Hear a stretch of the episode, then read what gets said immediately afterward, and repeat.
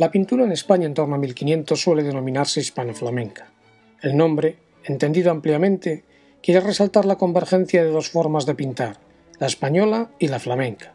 Así, a la tradición hispana, que a su vez incluye influencias diversas como la musulmana, se añade en diferente medida el interés flamenco por representar la naturaleza en todos sus detalles y la utilización del aceite como aglutinante de los pigmentos.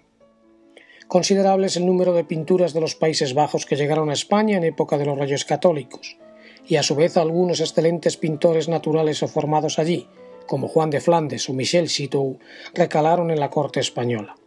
Frente a esto, las pinturas italianas que seguían las leyes de la perspectiva para representar la tercera dimensión apenas tienen presencia. Mas no se trata solo de cantidad. El sistema geométrico desarrollado en Florencia no interesó, y por lo tanto no se comprendió hasta entrado el siglo XVI en España. En consecuencia, la referencia principal era el arte del norte, del que se tomaron con diferente fortuna todos sus logros.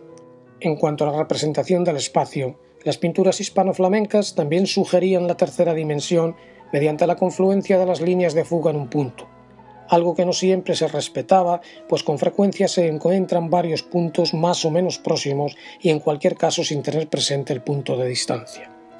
Este sistema es común a todos los pintores, incluidos los más destacados como Fernando Gallego, que sigue de cerca los logros flamencos. Así se puede ver en la tabla de la última cena del antiguo retablo mayor de la Catedral de Zamora, muy próxima a la que con el mismo tema realizó Dirk Boots en la iglesia de San Pedro de Lobaina.